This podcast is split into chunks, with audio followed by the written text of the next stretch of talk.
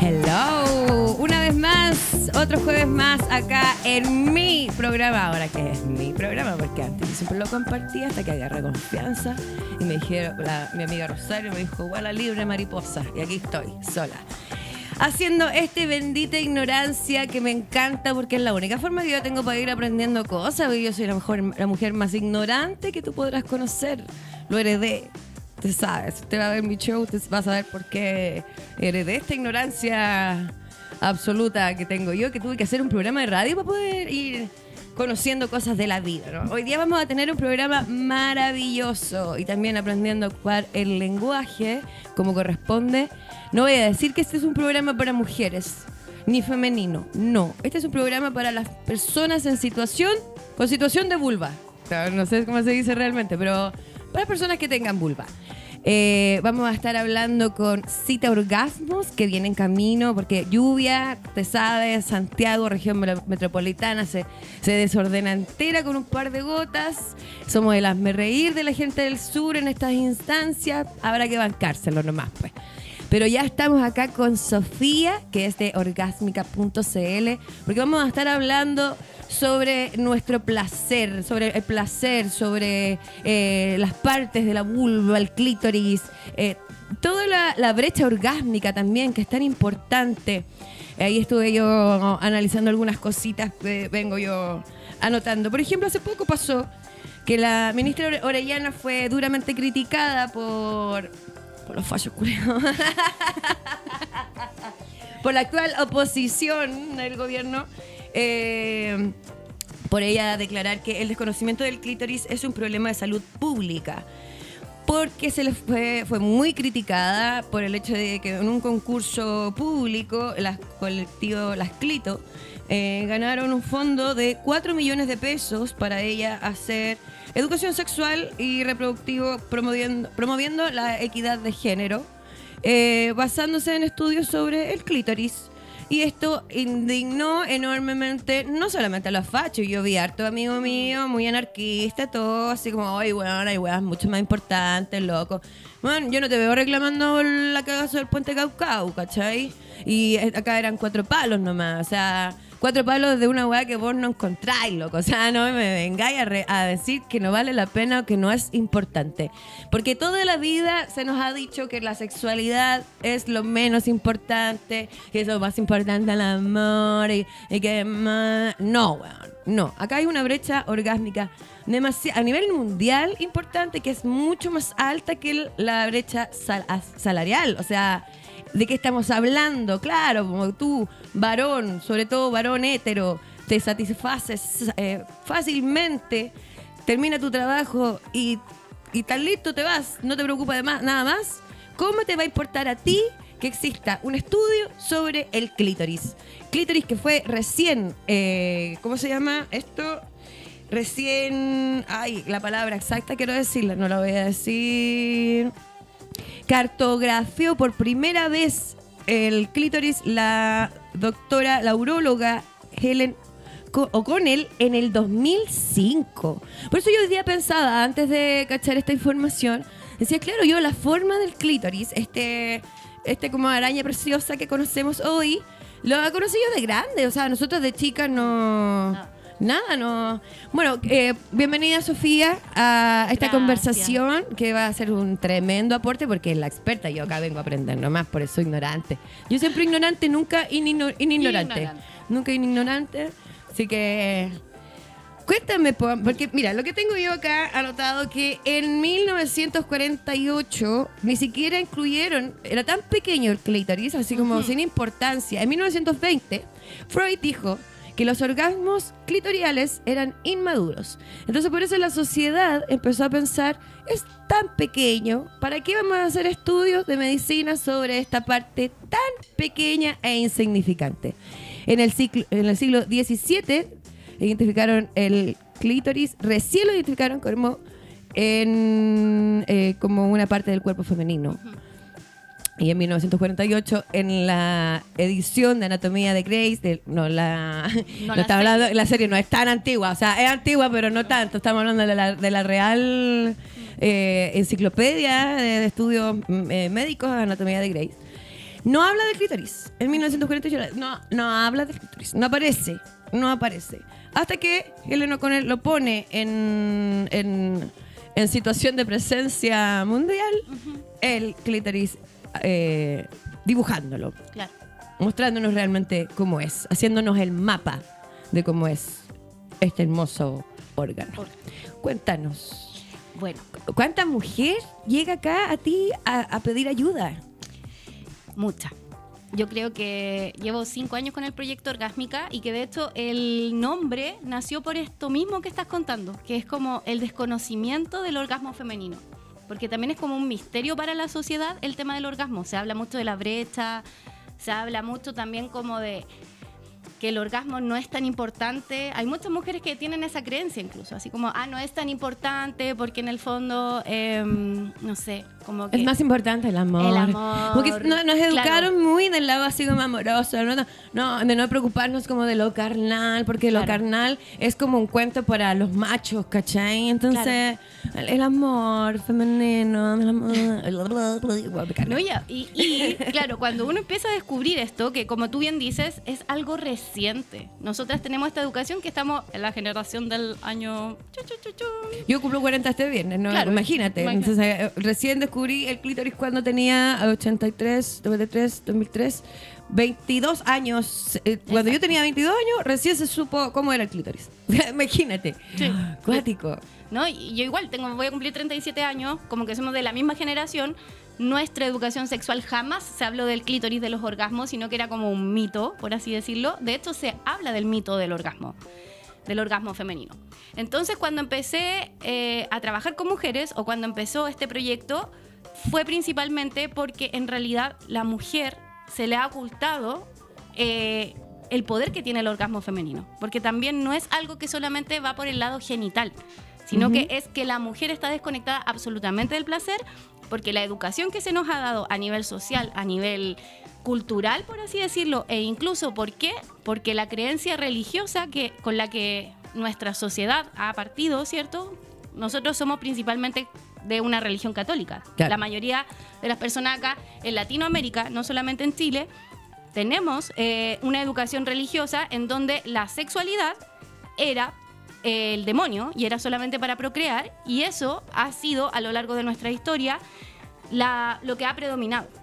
Entonces, eh, encontrar como los múltiples beneficios que tiene el orgasmo para nuestra salud y para nuestro bienestar ha sido como el principal motor del proyecto Orgásmica. ¿Y por qué? Porque muchas mujeres llegaron con la problemática de que nunca habían tenido un orgasmo y estamos hablando de mujeres no jóvenes, mujeres de 30, 40, 50 años, mujeres que llevan 20 años en una relación, nunca han tenido un orgasmo. Y ahí empecé a trabajar con este tema, que también no es solamente algo que es genital o que tiene que ver con un desarrollo, ¿cierto?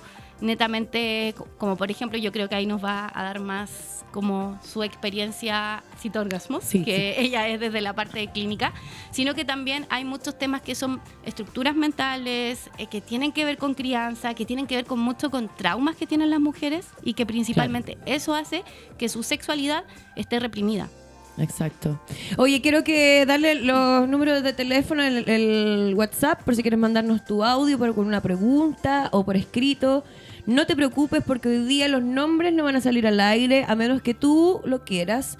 Eh, es el más 569-75-111-852. Te lo repito. Más 569-75-111-852 para que nos mandes tus mensajes, tus audios, tus escritos. O también ahí en el chat en YouTube también nos pueden ir poniendo todas las preguntas, las dudas que vais teniendo. Aprovecha, aprovecha, que está la, aquí van a estar las profesionales respondiéndote todo gratis, huevona. Aprovecha, mierda. Ya. Eh, me- siempre me provoca curiosidad y, y cada vez que he tenido una invitada acá eh, le pregunto cuándo fue tu llamado y por qué. Tu llamado me refiero a que El llamado. me voy a empezar a dedicar a esto, weón, porque acá hace falta esto. ¿Qué, qué- Claro. qué te pasó? ¿Qué pasó en tu vida? Hace cinco años me dijiste que habías partido con este proyecto. ¿Qué pasó hace cinco años que decidiste partir con este proyecto? Mira, en realidad partió un poquito antes y mi llamado fue cuando estaba embarazada. Ah, mira. Mira, porque en realidad... ¿Hace cuántos años, hace cuánto estuviste embarazada? Siete años. Ya. Mi hija tiene seis años y medio, sí. Pero fue un poquito antes, porque en realidad cuando yo, yo creé este proyecto fue porque yo desde muy pequeña tuve desarmonías en mi útero. Ujú. Ya tuve muchos problemas, desde muy niña menstrué, me dieron muchas hormonas. Entonces yo tuve mucho desencuentro con mi cuerpo, mucho desencuentro con mi útero, con mi desarrollo sexual. Entonces estudié teatro. Ahí somos colegas. Colega. Entonces, eh, también eso influyó mucho en, en ese desarrollo. Y bueno, a los 27 años me dijeron, vas a tener que, te vamos a tener que extirpar el útero porque estás con una endometriosis severa. Esto, de aquí a tres años vamos a tener que hacer operación. Y dije, ah, no, no. O sea, como que todas las respuestas son pastillas, bla, bla, bla, bla. Claro. Entonces, de verdad, como que la, la medicina tradicional no encontré ninguna respuesta y empecé a hacer otro camino. La respuesta era muy violenta, quizás, la medicina tradicional. Claro. De hecho, toda la vida yo tomé hormonas, toda la vida tomé píldoras, toda la vida tomé eh, muchas cosas que en el fondo luego descubrí que fueron eh, la razón principal de por qué no tuve un, un desarrollo sexual como normal, por así decirlo, Claro. porque no tenía líbido, no tuve un despertar sexual eh, normal.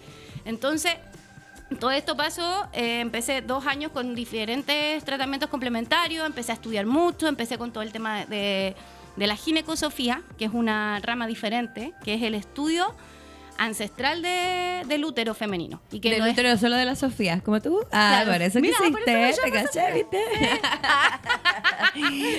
Claro, porque es como la ciencia, la ciencia estudia, cierto, que es la ginecología, pero la ginecosofía tiene otras herramientas que son la, por ejemplo, las parteras tradicionales, el, el estudio, por ejemplo, de las, las plantas, etcétera. Entonces empecé por ese lado, empecé un trabajo y de repente, pum, estaba embarazada.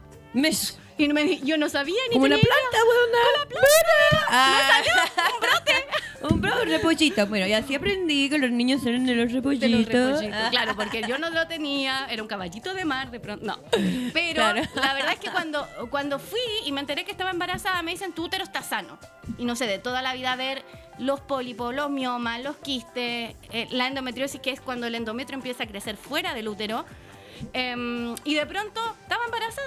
Y cuando estaba embarazada, em, bueno, decidí continuar el embarazo. Siento que no era la mejor, el mejor lugar, porque el papá es uno de más de la lista de deudores de este país. Conche, tu madre, que me da rabia esa weá. Mira, papitos corazones. No, y se sigue reproduciendo el hueón. No, No, pero ¿Cuántos bueno, hijos más ya tiene por otro lado? por otro, son cinco en total. ¿Me estás hueveando? No. Oh, Gile. Ya,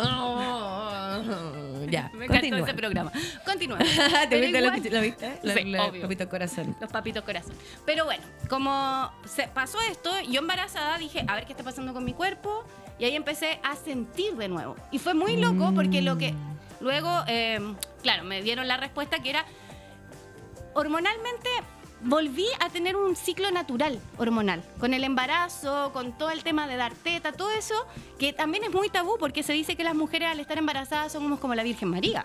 O sea, cero sentir, cero que tú estás ahí, cero que estás conectada, solamente tú eres una mamá. Y sale embarazada, hay un periodo del embarazo que uno anda súper caliente, o sea, es como, ¿qué te pasa? Y claro, a- pucha, a mí, no quiero pelar, pero también es producto de la mala educación, ¿no? Exacto. Eh, a mí me pasó en mi embarazo que yo estaba así, y que, ah, que era mi esposo en ese momento, le, le- le- como que le daba lata tocarme, porque eh, entonces yo lo pasaba pésimo, fue un embarazo horrible, muy, depreso, muy depresivo, también por lo mismo, como que a él le provocó casi que...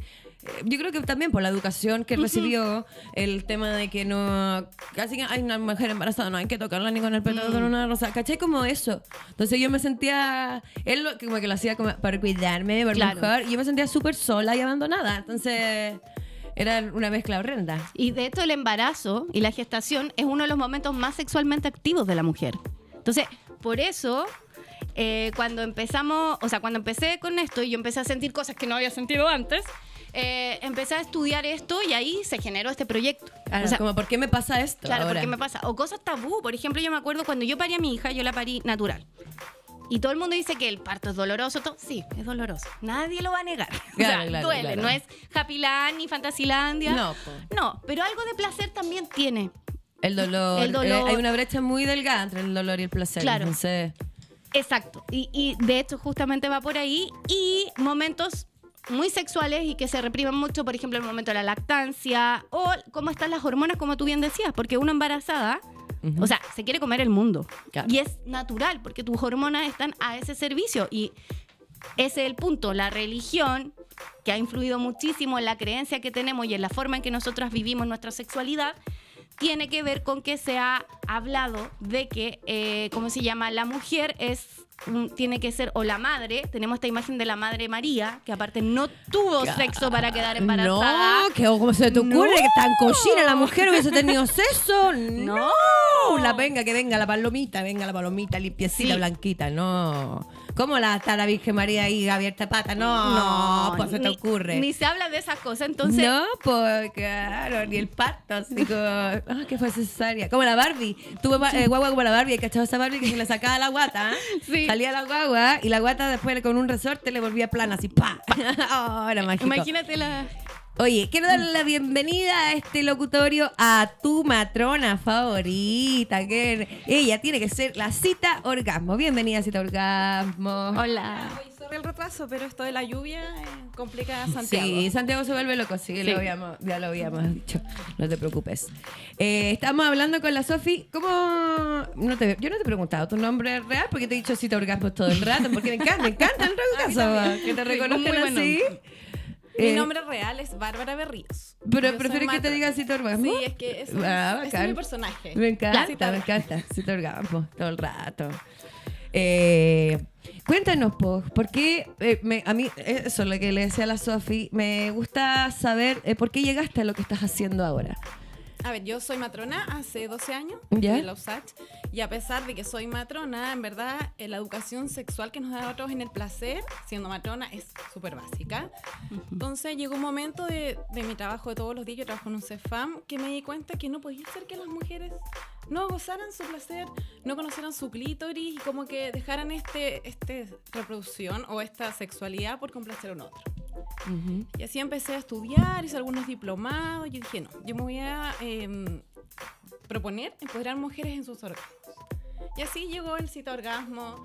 Y hace unos ocho meses hice este Instagram, empecé a subir contenido y hace tres meses monté este sex shop. Y esa es la historia de, de cita orgasmos. Cita Orgasmo tiene una pyme también de, de ahí, artículos, juguetes y todo. Y claramente ellos van de la mano de la recomendación profesional igual de ella. Entonces, Claro. maravilloso. Danos tu Instagram de, la, de tu pyme para que después vayamos Ah, ya, viendo mira, los el Instagram es cita orgasmos con S por señorita. ¿Ya? Sí, Porque en cita. realidad yo trabajo en salud, todos te dicen cita Bárbara. Claro. Entonces fue así como, ¿qué nombre le pongo? Cita Orgasmo. Y ahí Obvio. Maravilloso, Y- me encanta. Y la pyme o el sex shop es citaorgasmos.shop. Los tengo separados porque en general en el sitio orgasmo yo subo contenido, información. Como de- Educativo, más educativo que- claro. Y el sex shop es aparte, yo hago asesorías igual. Lo que más hago es juntarme por tú con un grupo de mujeres ¿Ya? y les hago alguna charla de autoexploración, masturbación, orgasmo. Y después les muestro los productos y les voy enseñando cómo usarlo y cómo sacarle el provecho solas o con su pareja. Ya, yo acá en este programa claramente eh, represento la ignorancia. Por algo la estoy invitando a ustedes. Así de ignorante, te voy a preguntar. eh, cuando haces este círculo de mujeres, que ella dice, porque además que hay, personas que le- le- les provoca esa duda. Círculo de mujeres para enseñar sobre la masturbación. No es que todas las mujeres se estén masturbando ahí eh, como entre todas. ¡Ay, mira, te falta aquí! No, no es algo así. No, no creo que se dé como en esa instancia. No, no, en realidad yo, claro, uso eh, fantomas, voy mostrando y parto primero por hacer un poco de anatomía, porque en realidad, nadie- o sea, uno no se conoce porque chicas como no te mires allá abajo, no te toques, es sucio, es malo. Claro. Entonces nadie conoce y las mujeres creen que por donde sale la guagua, hacen pipí, tienen relaciones, entonces parto siempre explicando y mostrando la parte de lo que es el clítoris, el meato uretral, lo que es el introito, la vagina, la zona G, y les voy explicando, les voy- y después ya pasamos al tema de la autoexploración. Porque en general hay que partir por eso, por mirarse. Hay muchas mujeres que nunca han tomado un espejo, nunca se han mirado. Entonces eso es fundamental, porque cómo tú le vas a dar como la el trabajo al otro de que te haga sentir si tú no te conoces. La idea es guiar Claro. a tu pareja. Cómo me te gusta, esto, me gusta esto otro. Esa es como la idea. Dejar ese- esas timidez de lado, porque como lo que hemos estado comentando las tres, que la sociedad nos ha guiado a tener mucho pudor al hablar de nuestra sexualidad Y más que, incluso más que la sexualidad, del placer. Incluso es eh, mal visto que una persona diga vagina. Yo me acuerdo eh, en, cuando estuvo la Chiqui Aguayo en Viña y dijo esto del lunar de la vagina. En el matinal, al otro día, cuando repetían pedazos de su rutina, a la palabra vagina le ponían un pito. En mi. ¿Caché? Cuando en la televisión le han puesto un pito a la palabra pene. Nunca. Nunca. Porque no es una palabra ordinaria o vulgarmente que te suene vulgar. Decir vagina eh, suena como divertido y vulgar aún. Porque no estamos acostumbrados a decir vagina. De hecho, a mí me pasa con mis pacientes que es como llegan, oiga, ¿sabe? Tengo un problema allá abajo. ¿A dónde le digo yo los pies? No, allá abajo. Las rodillas. En su vagina, le digo yo, dígalo. Ay, pero es que, ¿cómo le voy a decir? ¿Qué es, el nombre, vagina, Su vagina, su vulva, ahí es su problema, claro. no es allá abajo. Claro, de hecho, eso iba a decir porque... En el potito de adelante, ¿cachai? Que siempre nos dijeron otros nombres para... A, los niños le enseñan que su eh, que es pene, que lo que ellos tienen penes. Las mujeres teníamos potito de adelante, eh, el pipí, el, pipí, el chocho, la, todo como muchos sinónimos así como de o de ponerle nombre, yo la Pamela siempre decía la Chepi Warrington, muy, muy gracioso, como me suena como una dama muy elegante, la Chepi Warrington. Pero siempre como buscándole sinónimo, loco, se llama vagina. no, y se llama vulva. Se llama vulva, de hecho, claro. porque la vagina es la parte de adentro. Y, ahí está el punto, como está el, tanto el desconocimiento que ni siquiera sabemos cómo nombrar nuestras partes. Exacto. Por ejemplo, yo, a mí me pasa que cuando estoy cerca de mi familia, por ejemplo, nosotros vivimos con mi abuelita. Entonces yo todas estas cosas digo, Julieta, que... y ella habla la vulva y todo, y es como... no sé, se espanta. Se espantan. O, o, el naturalizar, no sé, la menstruación. Ella sabe que va a menstruar. Ella sabe que, de hecho, yo le dije, cuando te pase, va, yo te voy a cuidar y te voy a dar agüita. Entonces ella, cuando yo estoy menstruando, me hace masajito. Y todo esto es muy descolocado. ¿Por qué? Porque hasta el día de hoy, que creemos que estamos súper avanzadas, no, sí, no es natural nuestro cuerpo y no es natural hablar de sexualidad entre nosotras, menos entre familia. Entonces, ahí está el punto más importante porque la educación parte en casa, parte con nuestros pares y desde ese lugar es donde hay que empezar a cambiar todo. Exacto. Oye, si yo estaba viendo este documental que te, que te digo, Los Principios del Placer, son tres capítulos, están en Netflix, los recomiendo 100%. Yo lo había visto hace un tiempo atrás tenía un problema con una pareja que me hacía sentir mal por el hecho de que para mí fuese importante el sexo, la relación. Era como, ah, sí, no es tan importante, no es muy importante. Entonces yo me sentía así como, loco, que weá, soy ninfómana, loco, así, oh, qué weá, no, estoy enferma, estoy mal. Y me sirvió mucho ver este documental a mí. Y, y me llamó harto la atención, eh, un documental gringo, y están ahí las cabras y les dicen, ¿pueden romper las partes de tus genitales? Y yo también quedé así, igual que las chicas en el, mm. en el No, loco, yo no. No, no tengo idea. No tengo idea. Y todo lo que sé lo he ido como aprendiendo. Porque nunca me. Tampoco me interesó, lo reconozco. Como que, ah, me gusta esto, ya listo, me quedé con lo que me gustaba así, sin conocer más, allá. Y ahora, ahora ya después de separar, yo te contaba. Mm. Yo tuve 14 años casada donde la masturbación no era parte de mi vida. Era algo malo masturbarse si yo tenía pareja, según yo. O para mi pareja también, para él también era algo malo masturbarse si él estaba conmigo. Claro, como una falta de respeto. Yo descubrí la masturbación recién a los 35 años cuando me separé. ¿Cachai? Ahí partí, ahí me compré como mis primeros juguetes, me regalaron otros por allá porque me había separado, entonces los sex shops como que me hablaron, ¿cachai? Eh, entonces, como que recién ahí yo empecé a indagar. Descubrí muy tarde la masturbación, a los 35 años, ¿cacha? Porque de toda la vida fue como, no, eso no se hace, no, eso es feo, eso no. Mi educación sexual fue paupérrima, imagínate, mi educación sexual estuvo en las manos de un Paco. Entonces, mi viejo una vez me habló, me habló y me dijo, la mujer tiene la culpa aquí. La mujer tiene la culpa aquí porque la mujer es la que habla las piernas. Así que cualquier cosa usted va a tener la culpa porque usted va a abrir las piernas. Mira, bueno, eso, eso fue lo que me decía. Y mi mamá también, pues también era que la mujer tenía la culpa porque la mujer abría las piernas y también ella le agregaba un poquito de arribismo porque decía, y si quedas embarazada, embarazo que era siempre ligado con el embarazo adolescente, en, nuestra generación siempre fue enfocado para allá. Y si quedas embarazada, ensuciar el apellido de la familia. Oye, mira, yo tengo un hijo. Y yo le digo, ¿cuál? ¿Muñoz o Yañez? O sea, Yo fui mamá a los 16. Yo tengo un hijo 22. Y claro, fue todo un tema porque además es como cuando yo me embaracé en el colegio, era como, uy, la niñita estudiosa, la que tiene buenas notas, ¿cachai? Cómo ella se embaraza, además que es como todo también entre que es tabú y es como, uy, ¿cómo se embaraza ella, la niñita de buenas notas? Y no, no sé, pues... La loca. claro, la, Mm. ¿cachai? Sí. Y entonces era como, y de hecho, siempre lo hablamos, mi mamá me decía, yo llevaba un año y medio pololeando, y era como, Barbarita, si en algún momento tú tienes relaciones, tú me cuentas para yo llevarte al médico, ¿cachai? O sea, ¿y con cuál me dejan salir? Era como, ¿cómo le voy a decir que tengo relaciones o me encierran en la casa, ¿cachai? Mi papá Claro. también así súper estructurado, entonces... Es como, dinos, dinos, no te va a pasar nada. Claro, pero dinos. mentira, para encerrarte. ¿Cachai? Era como, ten confianza en mí, no te preocupes. sí, claro. La de confianza que vamos a tener. Entonces, súper complejo. Y claro, yo, em, además que en el colegio te enseñan así como un poco de ciencias naturales, como esto es, y como no te embaraces, un poco de método, y eso es.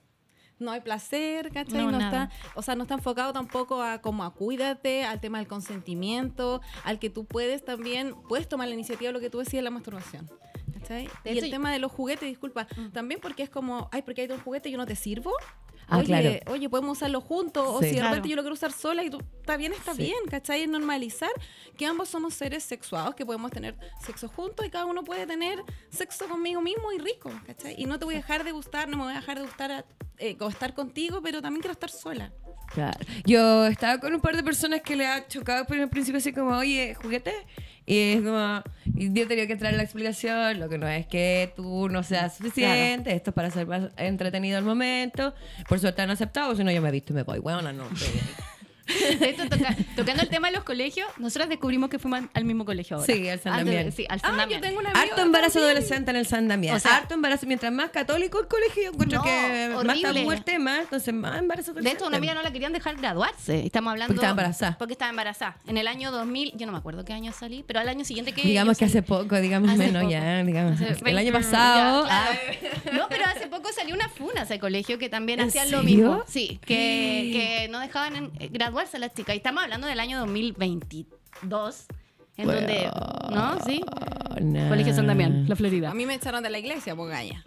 Yo hacía catequesis, iba y claro, me embaracé y me echaron de la iglesia, así como a Piedremolao, María Magdalena, y tuve que pedir permiso al arzobispado de Santiago. Me estáis para hueveando. poder confirmarme, porque yo estaba embarazada, tenía tres meses y estaba terminando para mi confirmación. Y es como, bueno, el arzobispo te va a dar permiso a ti, ¿cuál pecadora? ¿Y te Pa' dio? que- sí, pues me dio permiso, así como, ahí va la niña la que está embarazada, calla. Oh, Conchetumare. No, y lo peor de todo es que en estos colegios católicos. La wea provida, La- provida. Súper Sí, provida. Súper, claro. Oh, te aceptamos. Te Vengan los aceptamos, bebés. claro. No, yo me acuerdo que. No, me- te- no abortes, pero te rechazamos porque estás embarazada. Exacto. De hecho, en, en el colegio, yo me acuerdo que a los profesores de religión, a mí me, me sacaban de clase porque yo peleaba con ellos porque trataban muy mal a las mujeres por el tema de la virginidad, porque se ocupaba mucho el tema de la virginidad. Y había un profesor que era bien loco, no sé si te tocó el mismo profesor de religión. No me acuerdo el nombre, pero le hablaba a todo el mundo, veía un grupo y decía, ya se están masturbando en grupo, ya están haciendo eso. no. Y así Lo hubiese agarrado para el huevo pesado. Yo soy profe en todo caso. No, no, no, No, me tocó parece que con fue, eso. fue después. Y yo me acuerdo que todos esos temas, claro, la masturbación se hablaba solo a los hombres, pero a las mujeres cero que se tocaba el tema de la masturbación. De hecho, era pecado. Y si tú te tocabas, porque si uno, yo fui desde muy chica a ese colegio, si uno se tocaba, era un pecado. O sea, era como no. Y, y aparte lo otro es que siempre explicaron porque los genitales son hacia afuera, pero las mujeres era un misterio ahí abajo. De hecho, la Barbie, tocando el tema de la Barbie, la Barbie no tiene vulva. No tiene. Las muñecas no tienen vulva. No. Entonces, eh, el- la forma. Ken igual tiene un bulto. Sí. Ken tiene un bulto. Pero es como un calzoncillo. Claro, también. Es como no una tiene cosa muy- genitales. sí. Y No. uno que cuando niña, porque yo creo que es muy normal, y si no, yo seré la rara, agarraba uno las Barbies con el Ken como para hacer el. Ay, no, Sí, qué ordinaria. Yo no hacía eso. Ah, obvio. po, Hasta Barbie con Barbie era obvio. De hecho, yo le sí. dibujaba a veces así como la rayita, ¿cachai? Se le dibujaba a lo mío porque como que no tenían rayita. Claro. No, y todas las mujeres hacen eso porque quieren saber y es muy fácil. Entonces hoy día, que está como tocándose el tema y está en debate, el cómo enseñar educación sexual en los colegios, que yo encuentro que ojalá yo pudiera ir El a los. El ESI. Oye, tanta gente tan progre también que me, yo me he topado que está en contra del ESI. Y bueno, en la persona. A mi hijo lo educo yo, po. Claro, Como Loli, pero lo educo como yo. Loli, pero lo educo yo. No, pues edúcalo, sí, obvio, pero como un complemento. Yo lo discutía el otro día, un cabro igual. Eh, joven de mi edad, obvio, joven de mi edad. eh. Joven. No, pero de la misma generación, que ya supuestamente eh, artista también, onda, y él estaba súper contra porque a su hijo le dieran educación sexual integral en, los en el colegio. Porque para él la educación sexual era en la casa. Yo digo que lamentablemente ya, bacán, tú, tú sabes, tú lo haces, pero estamos hablando de una sociedad deprimida, mal educada. Exacto. Entonces, ¿por qué no buscar que el Estado busque, que es lo que, es lo que se está haciendo, busque eh, de, de qué manera va, se va a enseñar esto? Porque no es como que llegar y va a decir como, mira, miren cabros chicos, la queer, no, po, No, po. ¿cachai? Se tiene que eh, llegar a un consenso de cómo se va a educar esto. Claramente a no todo el mundo le va a gustar, pero lo que mismo que pasa con historia, ¿cachai? Con historia, te- ¿desde qué punto de vista te están contando la historia? Siempre tiene un punto de vista personal, de cómo, te, de cómo te enseñan la historia en los libros de educación, que claramente siempre es súper facha, pero igual tú dejáis que a tu hijo lo eduquen de esa manera en el colegio, pero yo en la casa a mi hijo le digo, hijo, las weas no fueron tan así, ¿sabí? Claro. Ahí, ahí está la el complemento. Pero hay que dejar que a los niños y a las niñas, a las niñas les eduquen sexualmente en el colegio, que tengan como una base eh, igual de, de educación para también, lo, lo principal, prevenir el abuso sexual infantil. Y eh, de principal. partida. El ese- pastor este, sí. que era el, el que la llevaba en este grupo de con mis hijos no te metas, que abusaba de su propia hija, la dejó embarazada dos veces. ¿sabes ¿De qué me estás hablando? Todos los hueones que se oponen a la educación sexual infantil es porque algo esconde. Exacto. Secretos familiares, ¿hasta cuándo? De hecho, yo creo que esa es la principal respuesta frente a todo lo que ha pasado con la iglesia y como todo lo que se ha sabido ahora es porque hay represión. No los dejan vivir su sexualidad libremente. Entonces, es- ¿qué se, qué se dan? Estas enfermedades como la pedofilia, los abusos, que han sido históricos, han sido desde los inicios de los inicios. Y la otra cosa que pasa con la educación sexual, que creo que es súper importante porque ahora lo estamos compartiendo, es que para evitar el embarazo adolescente, el abuso sexual, la confusión sexual, los suicidios, que son hoy día una tasa muy importante y no menor de las personas que están transitando eh, el tema de la transición de género y todas estas cosas, tiene que ver con que hay que educar.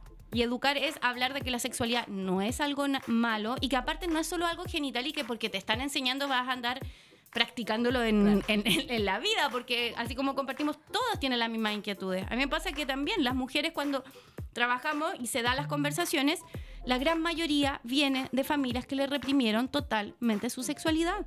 Claro. Totalmente. ¿Por qué? Porque estaba condicionado por el pensamiento gobernante religioso y, y también como un poco de que ser mujer es estar al servicio del otro. Exacto. La mujer madre, po. Es La mujer, mujer slash madre, que... Y sabéis qué pasa también que ponte tú en algunos colegios ya le vamos a hacer clase a las niñitas, ¿cachai? como de, de su menstruación. Y no, pues yo lo otro hablaba con unas amigas y oye, no tiene, que- tiene que ser a niños, niñas y ni- a todos. O sea, Sí. el niño también es importante que sepa que tu compañera le va a llegar la regla, que se va a manchar, ¿cachai? Que es normal, que de repente va a mejor necesitar que llame a su amiga, que le traiga una toalla, ¿cachai? Que le traiga un polerón. Entonces pasa eso. Yo siempre me acuerdo, a mí una vez como en séptimo, me llegó la regla y estaba sentada estaba histérica porque estaba manchada. Compañera al lado del otro y no sabía qué hacer. Me puse a llorar. Y como, como, ¿A quién le digo? ¿A quién le pido ayuda? Si era tan normal, como que me parara, me pasaron polerón, fuera al baño, ¿cachai? Y me pusieron una toalla. Pero claro, da mucha lata porque hay poco, como tan poco conocimiento. es da- por eso uno se avergüenza en, en esa etapa de que te llegue la regla o de mancharse. Ahora, puta, tengo 40 años y me mancho, chao. O sea, pero claro, siendo niña te Claro, porque acomplejan. no sabís, tus compañeros no saben, te molestan, empieza el bullying. A las niñas también le está llegando, no sé, 9, 10, 11, otra más grande. Entonces, la que es muy grande, a mí me pasa a veces, niña 15, es que vengo porque no me ha llegado la regla y todas me molestan. Oye, está bien, ¿cachai? Es normal, no a todas les va a llegar a los 12, como dice, ¿cachai? El Claro. libro de ciencias naturales. Es entre los 9 y los 10. Lo que pasa, mira, lo normal o, o el, o El no sé si rango. normal, el rango es como entre 10 a 12, pero obviamente hay niñas que les llega más chica y hay otras que les llega Sí. un poco más, no sé, 14, 15. Ahora, ¿qué es? Que tenés que preocupar que como te- tú cuando tienen 14, 15 no han tenido como desarrollo de caracteres sexuales primarios, botón mamario, aparición de villito. Ahí yo puedo pensar que hay algún problema. Claro. Pero en general brota el botón mamario, que esto se llama telarquia, y como entre 2 o 3 años máximo ya llega tu, tu sangrado, tu Es que no nos enseñaron que era asqueroso. Todavía se habla de que es asqueroso. Claro, todavía es como, ay, ando con la regla. No, anda ahí loca, anda con la weá, ¿cachai? Que anda con la regla, ¿cachai? Oye, ya. Efectivamente, O sea, tenemos un que, periodo que de cambio de humor, pero Está bien. Y, y no necesariamente porque Y es educar en torno a eso, porque Claro. es, por ejemplo, lo único que se enseña es ocupa una toalla, ahora puedes quedar embarazada, que también es un poco Claro. lo que lo que tú decías. ay, la huevona penda pesada porque anda con la Claro. regla. como, Y es ah. como estudiar despectivo. todo eso, o sea, es como enseñar desde ese lugar. Yo me acuerdo que la charla que dieron en el colegio era típico de una marca de toalla higiénica. Claro. Y cómo se llama, y era como, oh, y todo con monito y florcita, y ahí está en la toalla y todo bien escondido. Y no había nada más. Entonces, cuando yo empecé a trabajar con mujeres, este tema del ciclo menstrual, y a empezar a entender lo que tú dices, que es un. Es, es- no es solamente lo físico. O sea, nos hace tener eh, cambios de humor, nos hace tener cambios incluso en nuestra energía, así como esos días que uno no quiere hacer nada y hay días que uno lo quiere hacer todo. Y es como empezar a educar a las niñas, a decirles, ¿sabes que está bien que hoy día ande llorona? ¿Sabes que está bien que estoy sensible? A lo mejor en estos días hace más ejercicio. Toda esa línea de desarrollo que es lo que hablamos integral, que no es solamente el hecho de, uh, menstruar, porque aparte el reconocimiento de cuando es normal y no es normal, porque incluso mujeres de avanzada edad hoy día creen que el dolor es algo que es normal, cuando el dolor está indicándote que hay algo que no está bien en tu cuerpo. Claro. El, el uso de, por ejemplo, hay mujeres que le provoca como "Ugh", el uso de la copita porque hay que Mm. meterse los dedos con, estando con la regla para poder Sí. ponerla bien. Entonces no la usan porque... "Ugh". No, y es porque hay que tocarte y meterte Claro. los dedos. ¿Cómo te vas a meter los dedos en tu vagina? No, qué asco. Mirar Yo he escuchado así, no, qué asco. No, ¿cómo Ana, vaya a ir a sacar y dar Claro. vueltas? Es tu cuerpo, es tu sangre, eh, es la única sangre que de la que no te puedes sentir avergonzada porque no viene de ningún tipo de violencia, loco. Es, Exacto. es- es, la sangre natural. mala que hay que de botar. Hecho, de Claro. hecho, ¿sabes que Incluso hay muchas mujeres que les choca la menstruación, no pueden verse menstruando. Lo que tú decías, no se pueden ver las manos, no pueden hacer nada. Por ejemplo, yo ocupo un sistema que es muy divertido. Yo no ocupo nada para menstruar. ¿Ya? Nada. Yo voy al baño. Permiso, voy al baño. Y ocupo un poco de confort, algunos trapitos y ahora los famosos calzones menstruales, que son, yo creo que el mejor invento del mundo. Yo con la copita, así como, bueno, ¿por qué no existió esto antes? Claro, yo Sí. igual ocupé copita hartos años hasta que conocí este sistema que se llama el sangrado libre y que efectivamente te mancha. Ujú. Y es aprender porque es como en mi relación, como en mi proceso de crecimiento, ver mi sangre hoy día ya no es tan terrible como hace 10 años atrás, Claro. que yo era, ¡ah! por- no sé, por, por todos los temas que viví desde chica. Pero también ahora existe la opción de los calzones menstruales. Entonces son cosas que son más naturales para nuestro cuerpo, que no provocan la reacción alérgica que dan las toallas higiénicas, los tampones. Y está la copita, que es maravillosa, como ustedes dicen. O sea, como de verdad que uno de los... Sí, amor eterno. Ahora eterno la copita. Salud por la copita. Salud, ay. Sí, salud con la copita. Mm, sí. Y también está estos calzones que yo digo que bueno, por ejemplo, para mi hija o para las que tenemos niñas chicas, Claro. Que existan alternativas cómodas para que puedan jugar, andar en bicicleta, hacer su vida entre comillas normales, porque nosotras nos decían, escóndete. Sí, no, puedes te laves el pelo. No te laves. Sí. Era como que te lavas el pelo te podías O volver sea, yo me loca. acuerdo, ¿cachai? Que me llegó la regla y era verano y era como comía a buscar a mi amiga para jugar. No, no puedo, estoy enferma. Mi mamá me dijo Claro. que estaba enferma. enferma, pero ando de enferma enferma. de que. A mí me no, que gusta estoy decir enferma. ahora ando enferma, porque No puedo como salir. burlarse de la... Y era como, no, no puedo porque no, que estoy enferma. Y mi mamá le contó, por supuesto, a todo el mundo, ay, que se hizo mujer, la Ah, barbarita se hizo su madre, mujer. qué po, vergüenza esa weá. Mi, mi papá y mi Sí, mamá llegaron con un ramo de rosas. Y me hace la menarquia, la primera regla. Mi hermana me avergonzó mucho. Yo voy al baño, mi hermana ya estaba grande, mi hermana tiene 6 años más que yo. Y esto me llegó a los 12, como a los 3 días después de mi cumpleaños, de hecho. Y entonces mi hermana ya tenía 18. Y yo llego y le digo a mi hermana, le muestro el calzón. Y me dice, te hiciste te caca cochina. Y yo, ay, me ha avergonzado, weona, no. La menarquia, la primera Sí. llega regla queda muy café, como Sí. un sangre, es como caca. Sí. Muy avergonzada todo el día y así. "Ay, No era azul amé", como mostraban en el En la comercial, cama, claro. como que de verdad me, me, hubiese dado así como, tengo una neumonía, no sé, weona. Y más después de la noche de, de la pega, mi papá y mi mamá llegan con un ramo de rosas. Y, ¿Qué esta weá? ¿Por qué me tengo que poner toda la zorra la rosa? ¿Qué? No entiendo. Y así muchas amigas hemos compartido que, claro, a una amiga le hicieron una fiesta, toda Sí. la familia, así como, ¡a mi hija dio la regla!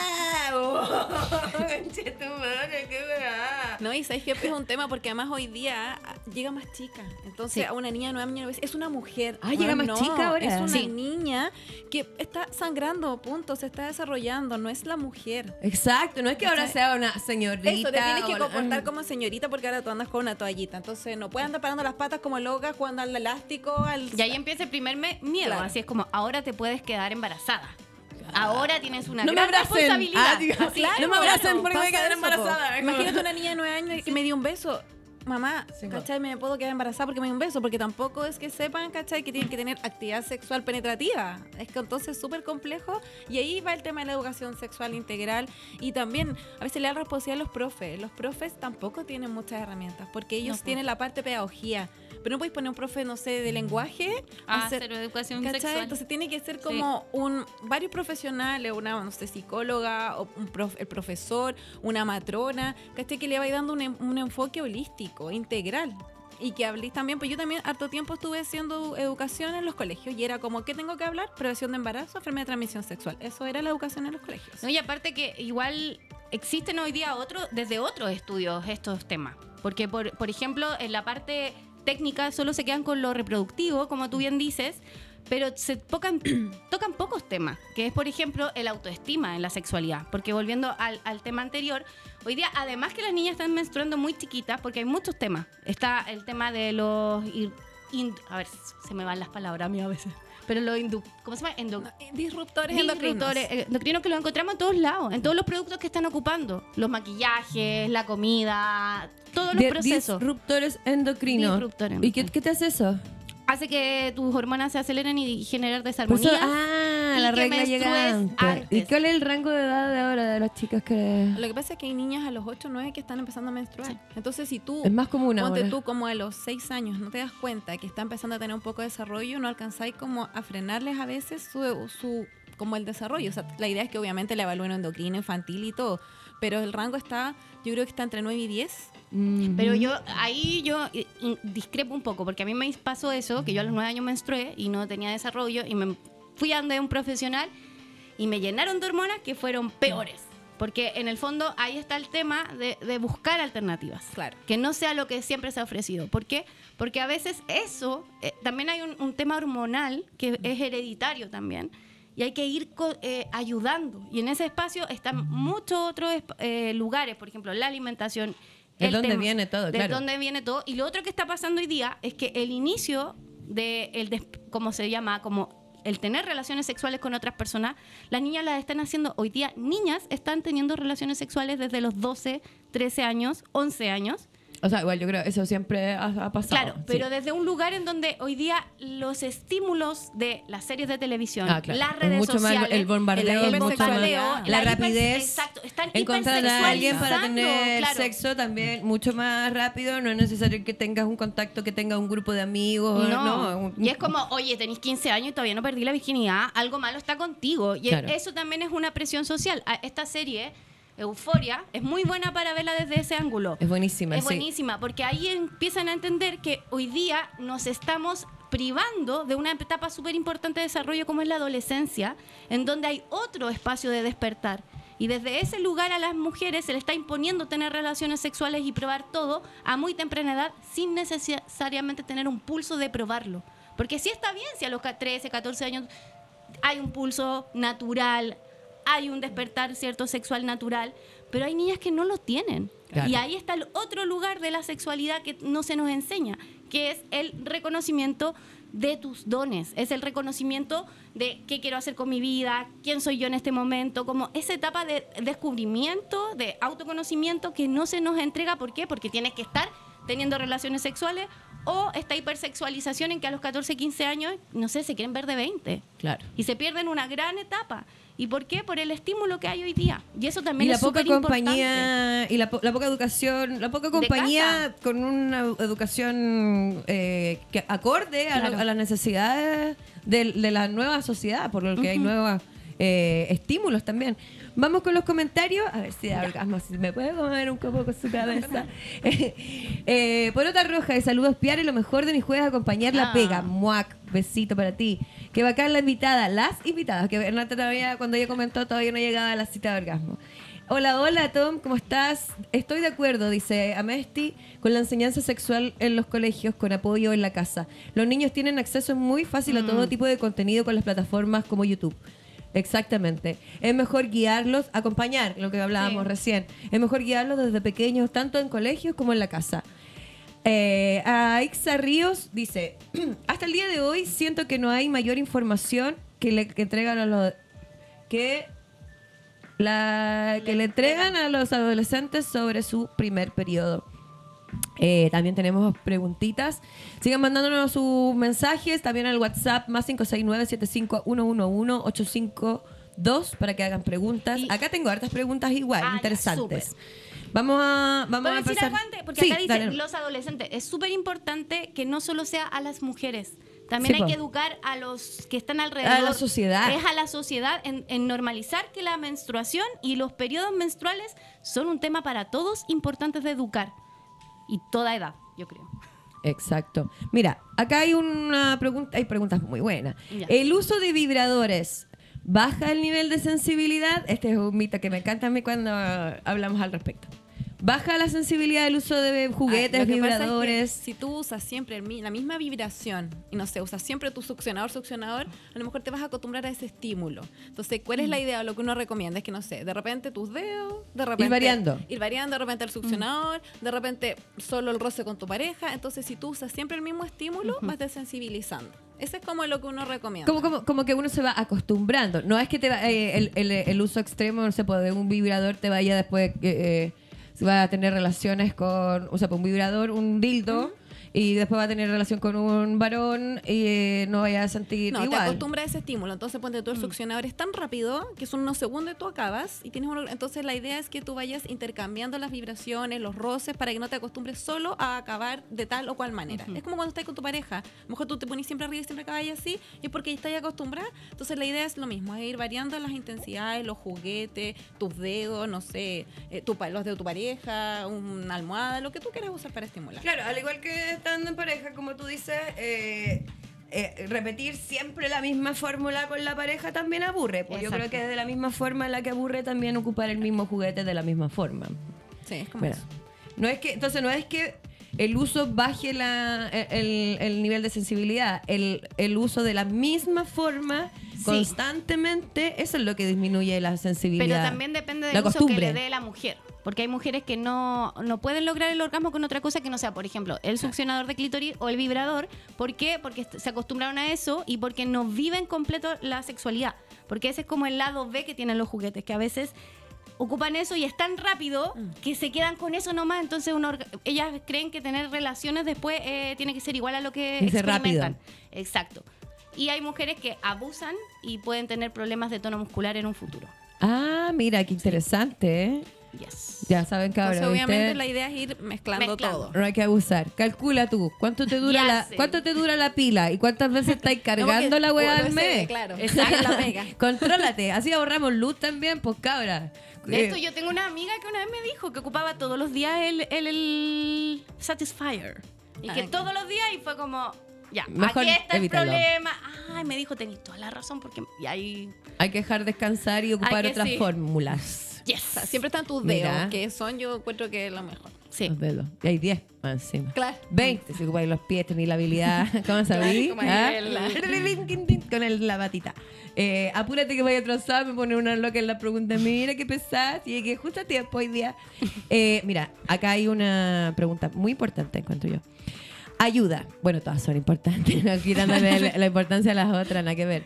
Ayuda. Hace un tiempo, al finalizar con mi ex, que al masturbarme y llegar a un orgasmo me da una explosión de llanto.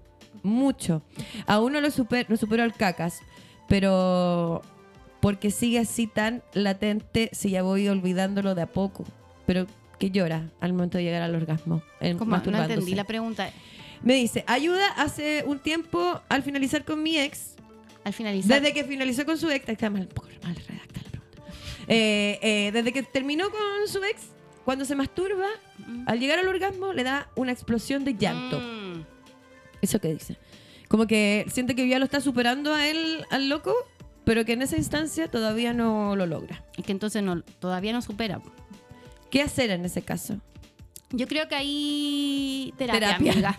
Terapia, Terapia, amiga. amiga. porque en realidad... Es, es fuerte Eh, sí, la eh, situación. No, y le pasa a muchas mujeres. Lo que pasa es que el tema sexual con una pareja, ¿cierto? Es algo que en el fondo la mujer tiene que aprender a ir liberando, ¿sí? Es como se acaba la, la- la relación, pero muchas mujeres siguen con la pareja muy presente dentro de ellas. Entonces, todo le va a recordar. Ahora ya cuenta, claro, con el orgasmo, con todo eso, pero también hay mujeres que escuchan una canción, un olor, van caminando por la calle, todo le recuerda a la pareja. Claro. Entonces, en el fondo, sí tiene que hacer un trabajo personal, que no es Sí. como algo express, para que en el fondo ya empiece a vivir hoy día su vida y su sexualidad sin, como él le ella le puso, el cacas. El ¿cierto? caca, sí.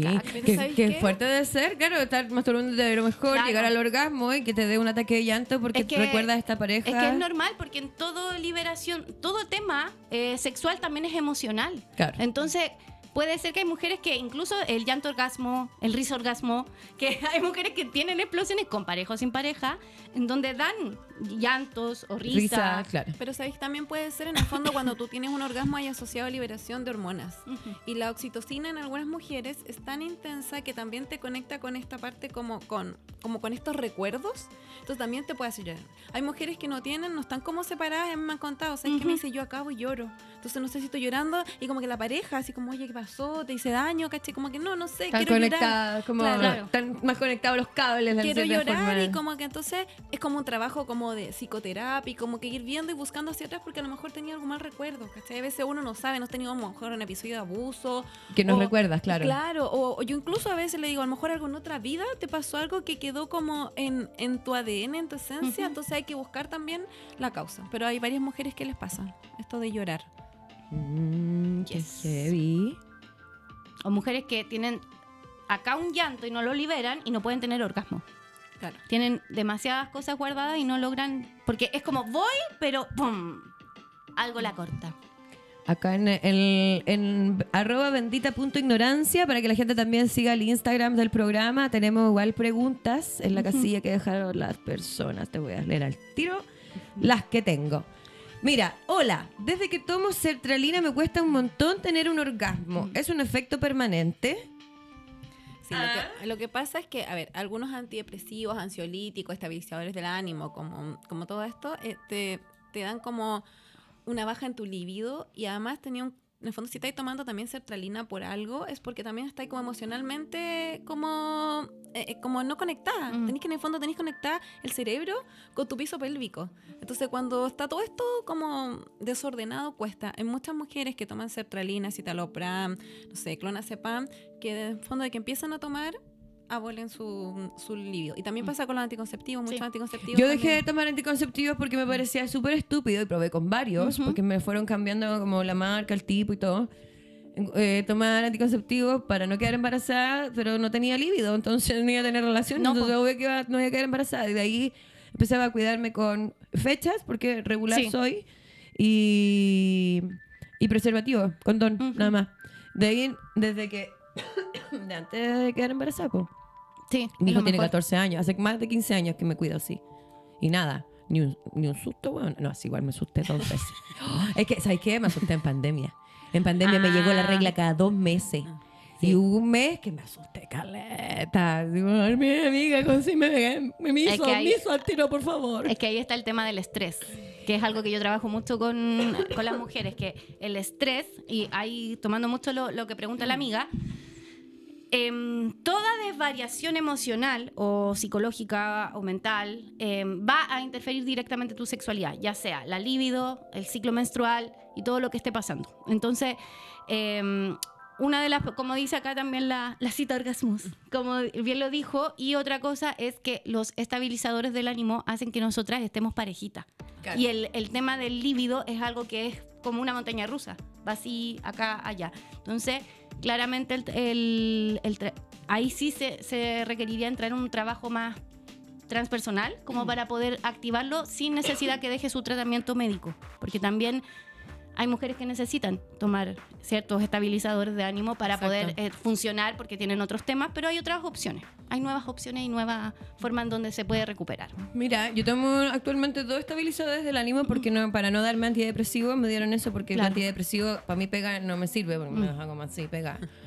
Eh, y claro, estaba más controladita, ¿sabías?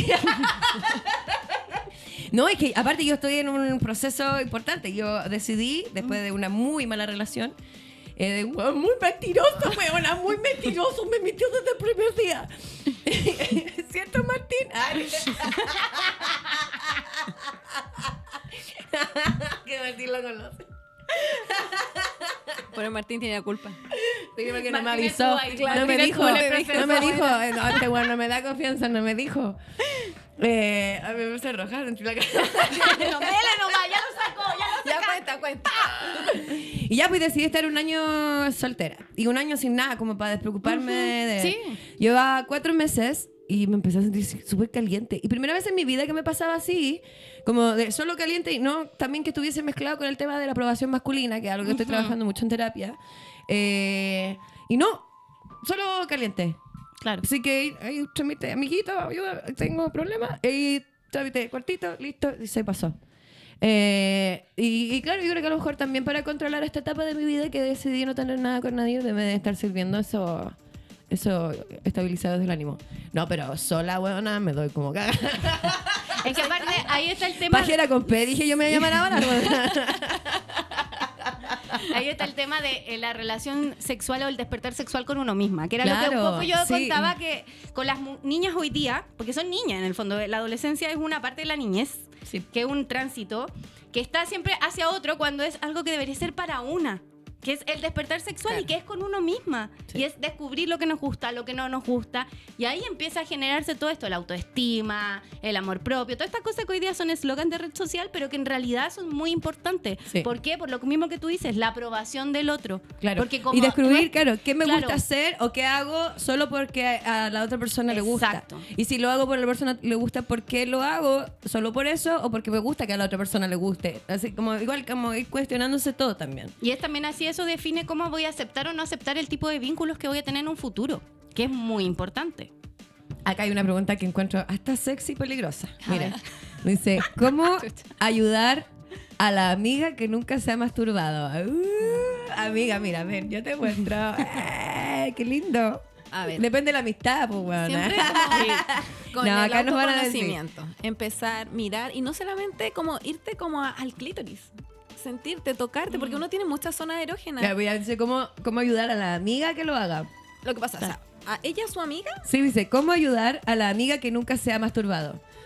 O sea, con- primero conversando y diciendo, ¿sabes qué? es Conversando, normal, claro. normal, yo lo hago, ¿cachai? Todos lo hacemos. Lo que pasa es que uno lo hace como escondida, o a lo mejor más chica también lo hacía cuando tenía 15, pero era como, "Ay, no", o sea, no lo puedes contar. Los hombres siempre se han manipulado su pene porque ellos tienen que tomarlo para hacer pipí. Claro. ¿Cachai? Como, uno cuando es chica con suerte, así como sé que esté con cuidadito, no se toque tanto. Entonces eso, partir, mirarse, tocarse, ver, autocalentarse en el fondo. Yo siempre les digo eso, es como, ve que te gusta, no sé, tócate las pechugas, empieza como distinto todo está tu cuerpo, va a empezar como a sentir y después de a poquito ir a lo que es tu vulva y partir por algo chiquitito. Bueno, no partir, yo siempre digo, si nunca se ha masturbado, nunca son juguete, parte de a poquitito, con una balita, como con los dedos a poquito, no con un porque dices, ay, toma amiga, así un vibrador, no, Claro, ¿cachai? no, Dale, una hueá gigante, te porque- asusto. Entonces da poquitito y eso, y empezar a conocerte y, y saber que no es malo, que es normal, que está bien conocerse, tocarse. Si por algo tenemos este clítoris que es nuestro órgano del placer, ¿cómo no lo vamos a usar? Ahora yo recién tenía un succionador, tuve un succionador mucho tiempo. Y ahora como yo empecé a hablar, este, que estaba, voy a estar un año soltero, no sé qué, me hablaron de un sex shop y me regalaron un dildo, primera vez que tengo un dildo. Mm. Y le pedí por los leo, le pedí por los leo. no, yo hablo de mi rutina porque es chistoso, es, es como hasta loco, voy así como en la cabeza así. Es muy entretenido, lo recomiendo 100%. Tiene como un masajeador por el lado Ya. y la cabeza se mueve. Es muy loco, es un loco. Tenés que mandar fotos de me cae bien, el huevo me cae bien. Sí, voy a mandarle una foto. Simpático, sí. Le voy a poner- no, nombre no le he puesto. Le voy a poner Ya. el nombre porque por lo leo ya le pedí, pero no sé cómo se llama. También creo que es importante, respecto a la pregunta, también conversar. Creo que es súper importante la conversación porque también quizás esa amiga tiene todo un historial detrás que hace que ella no haya eh, probado la masturbación o le dé rechazo. Porque igual eso, eso es muy importante. Hay mujeres que de verdad no logran hacerlo porque hay temas, trancas, traumas o bloqueos que hacen que no disfruten su sexualidad. Y creo que eso también es muy importante antes de, porque puede ser retraumatizar a una persona el, el entregarle y decirle ya, hazlo ahora y hazlo a la fuerza. Porque en el fondo el tema de la sexualidad y de la intimidad es súper importante qué está pasando con cada mujer y detrás de eso. Porque hay muchas mujeres que, como te digo, vienen con temas más serios y que son muy, o sea, son tremendos. Yo he tenido historias de mujeres que de verdad que uno ni se lo imagina ni en la peor película de ciencia ficción o, o en estos eh, Chacotero Sentimental. ¿Te acuerdas de esa película? Claro, ¿Se sí. Chacotero sentimental, sí. Que eran historias bien Claro. oscuras. Sí, algunas O sea, muy eh, crudas. hay muy crudas. Entonces Sí. también, más que ayudar, es como escuchar. Escuchar, acompañar y, y cabras, cabres. Mm. La única forma, la mejor forma y la que tenemos más a la mano para poder conocernos, para poder conocer, para poder descubrirnos, para poder incluso ver cómo tomar una determinación, una decisión, es conversando. Conversando, buscando un entorno que buscando un entorno donde nosotros sepamos que estas personas opinan parecido a uno, eh, qué piensan los demás. No tampoco rodearse de gente que te vaya a decir todo que no. ¿cachai? Conversar, conversar, plantear, buscarse como un, un círculo de contención en, en ese, desde ese aspecto, ¿no? Exacto. Quiero que saquen juguetes y muestren cosas, pero vamos con la última pregunta. Mira, la amiga debe estar asustada por algo, mira, porque dice, ¿cómo sacar la fecha de concepción si soy irregular? Tengo la pura caga con eso. Tengo que cerrar ciclos. Help. Ah, la duda a lo mejor La de quién, de quién es la guagua. ¿Será eso la pregunta? ¿Será eso? ¿Eso entiendo yo? Dice fecha de concepción La tiene fecha de concepción es porque está embarazada. Sí, es el punto. Pero ¿será embarazada o ella quiere saber? O, mi cerrar un show que tengo en Concepción, que el emoción. 29 de junio en Barley Wen. Compra tus entradas, pídeme el link en mi Instagram, yo te lo mando. 29 de junio, mi show en Ligüen, Concepción. No, pero ella habla de... Porque a lo mejor querrá saber su fecha fértil, que Yo- también la, confu- Claro. la confunde. Eso. Yo Porque creo- fecha de mira, concepción es como... Claro, por lo que, embarazada. ¿De cuándo quedó embarazada? Porque yo creo que quiere saber de quién es la guagua. Porque Me dijo que quiere todo el cerrar rato, ciclo. Porque quiere cerrar ciclo. Pues. Dice, ¿cómo sacar la fecha de concepción si soy irregular? Tengo la pura cagada por eso. Tengo que cerrar ciclos. Pero será, amiga, Help. ¿será que usted está embarazada o a lo mejor lo que quiere saber es cuál es su fecha fértil, su fecha de ovulación? Yo creo que de concepción. De que, Ah, y si tiene la cagada... que- Tiene que ir contigo a tu Tiene que ir a mi show. Tiene que ir a mi show. Y ahí le da Sí, está como mal planteada la pregunta. Sí. Eh, pero la fecha de concepción, ¿cómo sacarla si es irregular? La- Qué difícil. Lo que pasa es que, a ver, para que tú puedas saber una fecha de, de si eres irregular, es- tendría que verlos como retroactivo, como Mm. ver tus ciclos hacia atrás y más o menos ver. Ahora, si no como una ecografía, tú vas- yo la otra vez tuve una paciente que había tenido, ponte tú, sexo con uno en la noche y con otro en la mañana. ¿Ya? Y se quedó embarazada. Y dije, bueno, es imposible. Imposible. O sea, hasta que esa guagua no nazca de un ADN. Una porque, o sea, no pasó un Oh. día, dentro de las mismas 12 horas. Ah. ¿cachai? Entonces, como que, claro, podría ¿Y, si- saber y para si la guagua es de los dos? ¡Ah! Todo puede pasar, todo puede pasar. Ah, entonces, Nadie claro. sabe. Me encantan esas es- historias así muy hoy, en pasiones. Cuando tú, no sé, po, llegáis con tu calendario y me sabéis que, mira, esta fue mi última regla, eh, estos días tuve relaciones, y tú puedes calcular más o menos cuándo te quedaste embarazada. Pero si no tenemos todo eso, es medio difícil. Dile que me escriba por último y que si tiene, cuál es su duda fundamental, que mande la fecha de última regla, la eco, no sé, y ahí le podemos Porque si es por, si es por eh, el ciclo, los días fértiles o el estudio, sí se tiene que hacer un trabajo de, eh, como lo que yo digo, autoconocimiento, que es justamente empezar a, a estudiar tus ciclos menstruales, porque todos los ciclos van variando si no hay pastillas anticonceptivas, porque si están tomando pastillas anticonceptivas o usan hormonas, no están ovulando. Entonces no tienen ciclos. Pero si, como tú bien dices, ya las dejaste, estás con tus ciclos naturales, sí hay que hacer un estudio. Y para saber exactamente, lo recomendable son de seis meses a un año completo.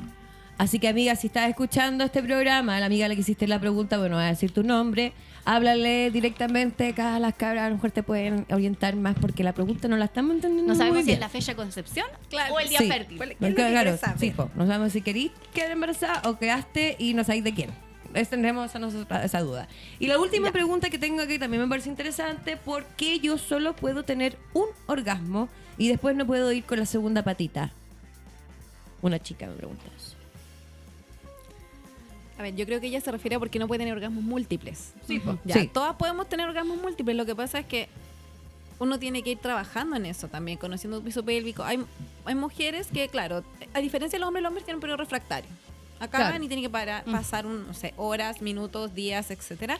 Pero una, si sigue la estimulación, puede, pero hay mujeres que tienen el clítoris un poco sensible. Entonces, si tú sigues inmediatamente, te va a molestar, te va a doler y tienes que ir de a poquito conociendo.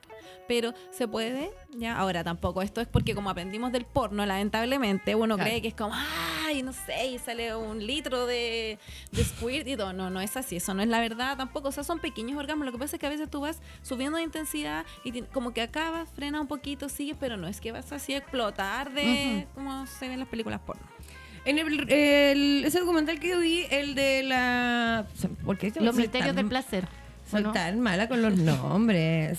Cállate, así ¿cómo se llaman los misterios? Los principios. Ah, los principios. los misterios, ¿viste? Los misterios. Estaba Bueno, es que también es que uno tiene es harto pirata. curiosidad. Sin resolver. el documental pirata. El documental pirata, ¿viste? Ahí no hablaban de la vulva, hablaban de lloro. es que era más pirata, weona. Eh, puta, se me olvidó lo que iba a decir. Del, Eh, del orgasmo. De, Ah, de claro. múltiples. Ahí explican eh, muy gráficamente que el orgasmo es un como una sensación de un como torbellino que Un placer intenso. un placer intenso, pero que se hace como, como que fuera como un como un, ah, un resorte que estuviera como girando. Es una sensación así dentro, lo describen como eso. Y yo lo he puesto desde que lo vi la primera vez, porque no, no- ahora como que lo vi para tomar un par de apuntes nomás. Eh, claro, poniendo atención, se siente como, como que boom, como, como, como Claro. girar algo, no sé. Es que como- son contracciones del piso pélvico. Claro, como con- son contracciones, como se siente como que algo dentro, como que girar, no sé, como Y hay mu- torbellino, ¿no? Por ejemplo, y también lo otro pasa con el cómo es la mujer. Porque las mujeres que son Claro, muy controladoras, que están todo el rato controlándolo todo y tiene que ser así, yo lo leí así, yo lo estudié así, no logran soltarse como para vivir el orgasmo. Entonces, claro. hacen que, por ejemplo, y esto mismo que tú decías, hay mujeres que son muy sensibles y no, no- necesitan descansar para recuperarse. O si ella, porque también está esta otra cosa que con tanta información que hoy día hay, porque se agradece mucho la cantidad de información que uno puede adquirir, pero también hay veces hay demasiada información. filtrar, claro, hay, hay que, que filtrar. Es como que todas las mujeres necesitaran ser orgásmicas, multiorgásmicas, tener, explotar con el squirt, que aparte el squirt es muy diferente al cómo lo, lo enseñan o han hablado. No tiene nada que ver con. De hecho, hay estudios y todo el tema que, que es como lo que yo trabajo, el tantra y todo eso. No, hoy día hablan cosas que nada que ver, entonces están con mucha expectativa de algo que a lo mejor no Claro, es así. Claro. Y a, que a veces hay que bajarle la expectativa y empezar a ver realmente cómo es la forma en que tú vives tu sexualidad y qué es lo que te gusta y lo que tu cuerpo realmente va a sentir como algo cómodo o no. Claro, la eyaculación de personas con vulva no es necesariamente con este squid, con este No. splash, con el- no, para nada. Además que también hay que entender que no, o sea, si bien todas teniendo un clítoris podemos tener orgasmo, hay mujeres que no pueden tener y a lo mejor disfrutan su sexualidad y lo pasan rico y están con un otro y eso también está bien. Lo que pasa es que, claro, a veces uno sobrevalora el orgasmo y qué rico y ojalá todas pudiéramos. Pero también hay mujeres que no y hay otras que, no sé, que les cuesta un poco más o que, o que como dices tú, solo llegan con este tipo de cuesta está bien, ¿cachai? Si yo me voy conociendo y eso me llena a mí y a mi pareja, pucha, qué rico. Pero tampoco pensar así que todas vamos a tener multiorgasmos, Mm. pero cuesta. Yo tengo 38 años y yo creo que he tenido multiorgasmos hace un año, antes tampoco. Y fue un trabajo, ¿cachai? Súper como conmigo mismo, con conectarme, con aprender, con hablar con mi pareja. Pero también es que, o sea, tampoco una cosa que es así. ah, ah, y, No. y vi así, no. Y es muy mental. Sí, Claro. es muy mental. Sí, Sí. Este es lo que traiciona y esto es lo que puede hacer que se le corte, amiga, también el orgasmo. que se le corte el orgasmo, claro. Sí. No piensen en el abuelito en el No, momento de. Por no. eso, no es porque lo fomente, pero digámoslo. El sexo con marihuana, con cannabis, hace que las mujeres lo disfruten más. ¿Por qué? Porque sueltan la mente y se relajan. Mm. Y de hecho los lubricantes canábicos son maravillosos sí. porque relajan y dilatan. Sí, yo también tengo unos que vendo que Sí. tienen- son en base a- al, al cáñamo y otros que al THC y también pues dan mayor estimulación. Hermoso. Oye, Hermoso. eh, permiso, voy a tomar aquí el... Ese ¿Qué no mi clítoris nomás. Eh, voy a tomar tu clítoris Con confianza. orgasmo. Acá está el, el- lo que nos regaló la Helen, la Helen O'Connor. No, Sí. Ella nos dijo que así efectivamente es nuestro clítoris. Hermoso. Por eso el, el- el- también como que se ve que el clítoris solo a veces también se dice que dicen que es eso y es El todo. Es todo, po, Es, es, todo. por eso la estimulación es completa. Claro, por los lados Sí, el clítoris es, bueno, este en 3D, pero eh, lo que uno ve es esta parte en el fondo, que es como el glande del clítoris, pero el clítoris tiene sus partes, tiene cuerpo cavernoso, polvoso y es tejido eréctil. Cuando tú estás en excitación, llega sangre al piso Mm. pélvico, se erecta completo, entonces si tú miras tu vulva, tus labios crecen, todo, tu pared, eh, y ves el introito se agranda y el clítoris se erecta. Y el, el capuchón, que es igual que un prepucio, se corsetea y ahí no es solo este botoncito Claro. del demonio que nos El- el enseñaron. El demonio, el timbre del demonio, el timbre El del diablo. el timbre del El- diablo. El timbre del diablo. Es, es un clítoris, es un 3D. Nunca le, he tenido, no, nunca le he tenido miedo a la maldad. Que no se preocupen por eso. Eh, volvamos a hablar de la brecha orgásmica. ¿De quién depende? Yo creo que no solamente de nosotras, Mm, mm. no solamente depende de nosotras, las personas con vulva, depende también de ustedes, varones. De hecho, las personas con menos orgasmos a nivel mundial somos las, Las mujeres, hetero.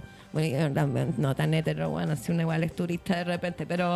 Nadie es 100% hetero. Nadie 100% Yo igual. hetero, sí. Hay sí. que...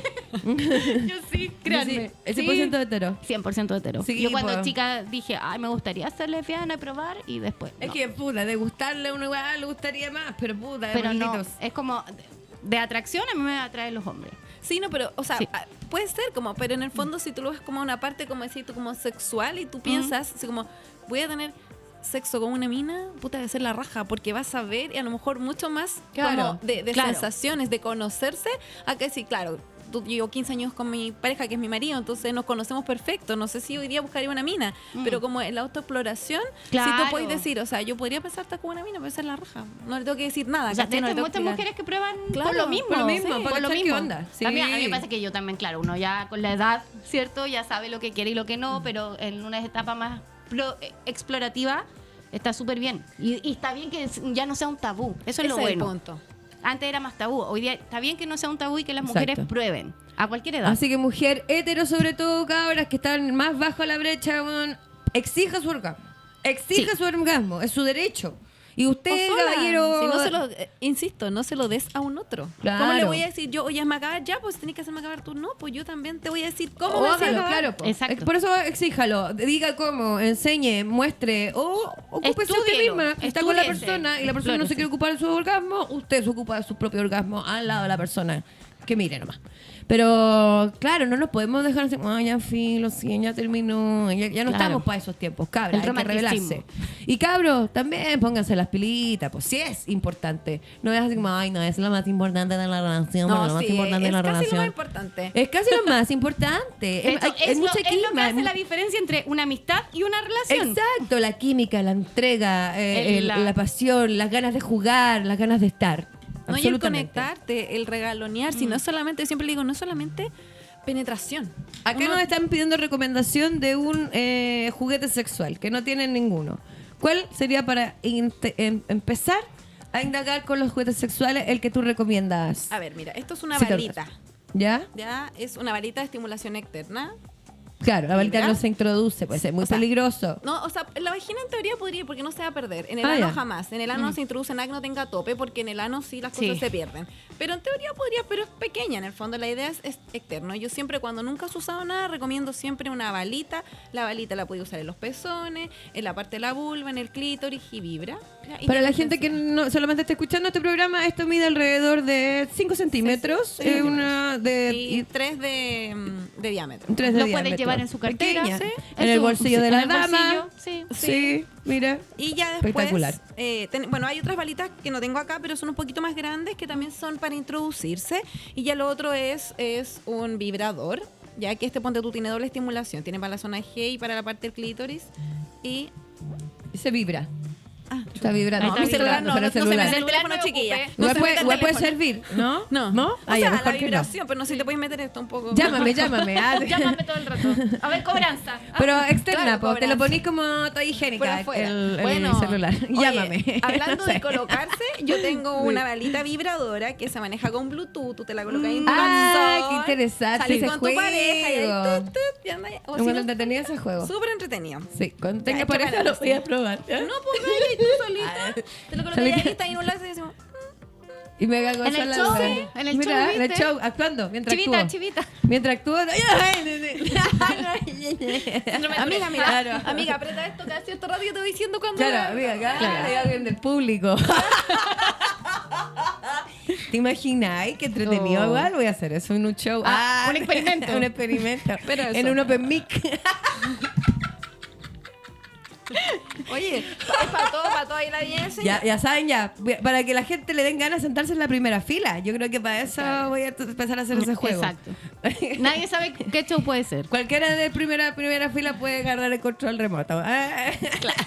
Así que eso, partir con balita y ya después poder ir probando con algo, introducir o, o las otras cosas. Pero siempre partir por una balita.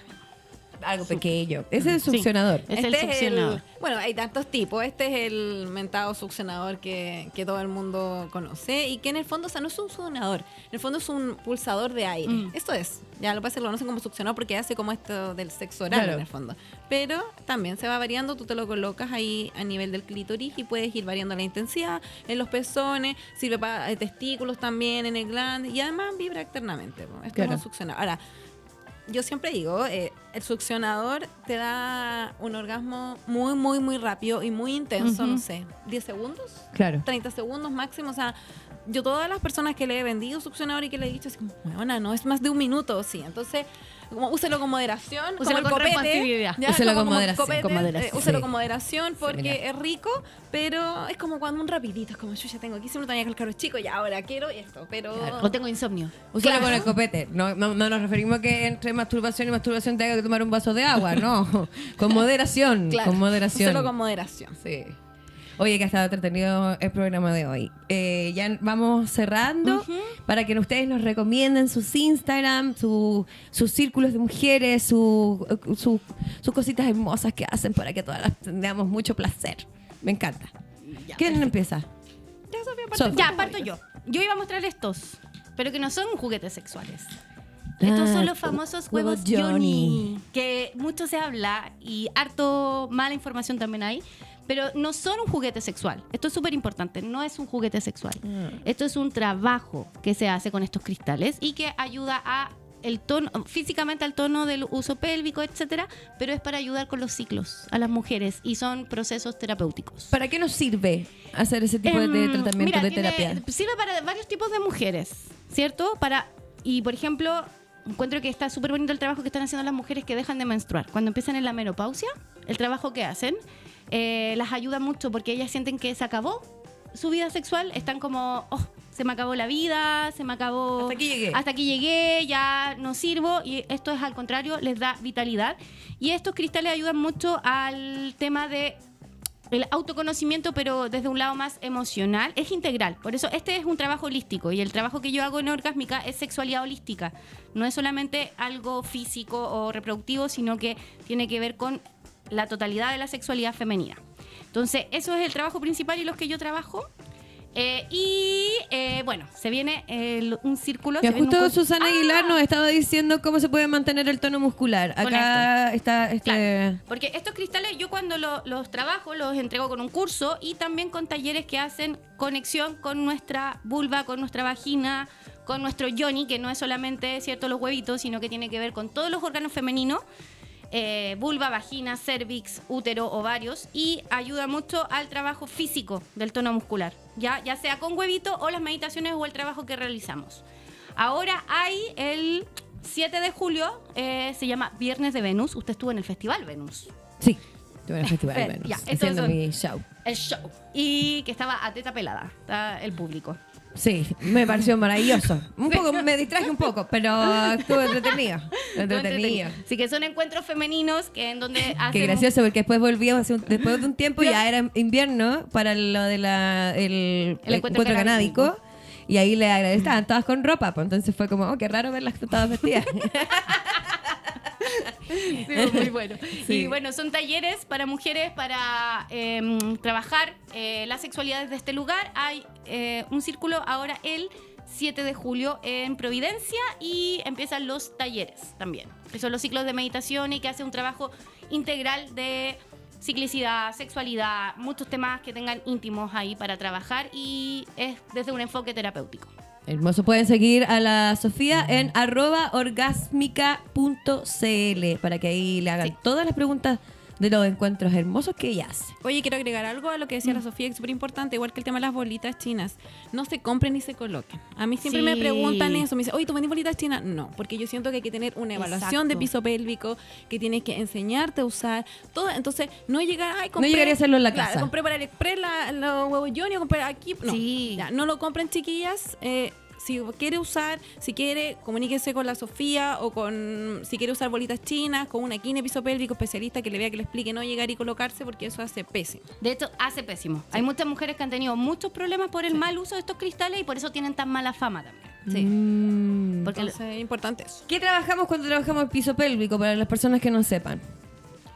¿Qué, como, qué, qué prevenimos? ¿Qué prevenimos? Ah, incontinencia urinaria. Incontinencia urinaria, Y que muchas mujeres terminan en cirugía. Claro. Y que El ojo, prolapso que el prolapso, como se conoce. Y que ojo que se da en mujeres muy a muy temprana edad, sobre todo el trabajo posparto. Porque sea por cesárea o sea por parto vaginal, eh, que ahí la matrona sabe, ¿cierto? El peso que hace el cuerpo de la mujer se tiene que rehabilitar. Y eso no es solamente Mm. porque también está esta teoría de que no hay que cortar el pipí, todas esas cosas que no, no, no, no, No, usted no, no, lo haga, no Usted lo haga. no lo haga. No vaya a hacer pipí, corta el chorrito, por favor, no lo hagas. Y también- Ese ejercicio es para, para, cuando, para los Es varones, es- cuando no, tienen como tampoco. eyaculación Pero precoz, es que, ¿no? claro, O sea, el, el el pipí, también ¿no? es como un Puro pequeño, mito, puro mito. son todas las mujeres tienen diferentes temas. Por ejemplo, hay mujeres que cuando yo trabajo con estos cristales o hacemos el trabajo, hay mujeres que ni siquiera pueden dilatar. Ni siquiera Mm. pueden tener penetración. Estamos hablando de penetración o meterse un dedo. Claro. Entonces Sí, hay que hacer todo un trabajo, como, como te decía, integrales. He visto unas muy- cajas que, que es como con distintos Los tamaños. los-. ¿Cómo se llama? Los dilatadores. Sí, con distintos tamaños que tienen que ir intentando las mujeres que tienen ese problema de, De vaginismo. vaginismo. Y que tiene mucha O sea, que relación- básicamente que son estrechas. Claro. Como eso. Y tiene mucha relación con la comunicación, porque la garganta, los órganos de la garganta, las cuerdas vocales, todo nuestro aparato vocal está conectado con nuestros genitales. Entonces hay muchas mujeres que son muy reprimidas, que tienen un problema incluso para sacar la voz. Y ahí se tiene que hacer un trabajo más, porque en el fondo ninguna mujer, estamos todas capacitadas como para eh, que se abran nuestras vaginas, para abrirnos al placer, pero hay otras cosas que hacen que no se Nos cierren. bloquean. Y nos bloquean, y duele. Y hay muchas mujeres que les duele. De- le duele la penetración, les duele el sexo con otra mujer, incluso duele. Así que para eso se trabaja. Y se hace un trabajo, como tú decías, con mucho cuidado. No llegue y lo No, haga. no, no lo haga usted solo No. en su casa. Eso no se hace. Sí de orgasmos. Bueno, Sí, yo... Y háblanos de tu sex shop también. sex Sí, bueno, tengo dos cosas como les decía en general. Lo que más hago es voy o a ferias con el sex shop, que es citaorgasmos.shop. Ese es, ahí están los productos que yo tengo disponibilidad de entrega inmediata. Y aparte está el Cita Orgasmos, que es esta página de educación. Lo que más hago son asesorías grupales, ya sea de mujeres o mixtas. Yo voy, conversamos, hablo de autoexploración, masturbación, orgasmo, posiciones y todas las mil preguntas que surgen. Y es súper entretenido. Yo siempre le digo, júntense ustedes con su amiga, un, un picoteo, un copetito. Y yo después llego, conversamos. Y ahí también llevo mis productos y todo. Eh, no cobro por eso, ya sí voy. Y obviamente la idea es que, no sé, si son cinco, las cinco compren algún producto. Claro. eh, y ahí como que lo voy coordinando. Eso es lo que más hago. Hago... Qué buen em, servicio, me gusta. Mm, Hago, eh, bueno, consejería en métodos anticonceptivos. Ya soy matrona, como les digo, eso también para personas con vulva y pene, no solamente para mujeres con vulva, sino que eh, bastante eh, integral. Hago educación en adolescentes, ya niños y niñas. De menarquia, de pubertad, de proceso, etcétera, acompañamiento, eso es más o menos lo que hace Cita Orgasmo y todo lo que usted quiera conversar ahí, buena onda, subo video, explico, ayudo, pero lo que más me importa es empoderar a la gente en los orgasmos. ya en que lo pasemos bien, en que, en que el sexo sea algo rico, no sea algo tabú y que todas podamos disfrutar. Y como decía, las mujeres, no sé, lo veo mucho, después de los 50 es como, no, ¿para qué? Si ya no sirvo. Es el momento en que Mejor usted, edad.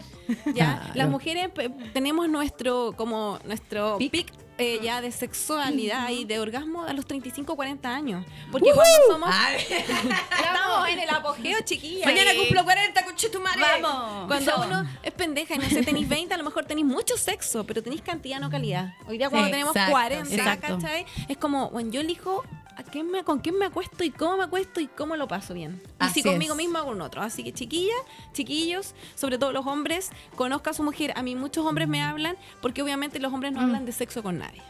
Claro. ¿Ya? El porno y eso, porque no le un amigo, weón, sabes que no se me está parando. Eso jamás lo vas a escuchar porque hay un machismo de mierda. ¿ya? Entonces, Exacto. eso también converso harto con los hombres, les enseño y con las mujeres. Así que todos invitados a Cita Orgasmos eh, y a citaorgasmos.shop. Hermoso. Hermoso el programa el que hemos tenido el día de hoy. Yo aprendí un montón. Voy directo a mi casa a masturbarme. Así nomás. No, mentira, tengo que ir a hacer aseo, ir a dejar a mi hijo al colegio, a dar el almuerzo, todas esas cosas. Después me masturbo. Ay, cuando mi hijo está en el colegio.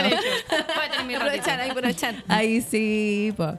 Oye, eh, muchas gracias por estar hoy día haciendo tus comentarios, tus mensajes. Sigue a arroba cita orgasmos y arroba cita orgasmos.shop y arroba eh, orgásmica.cl.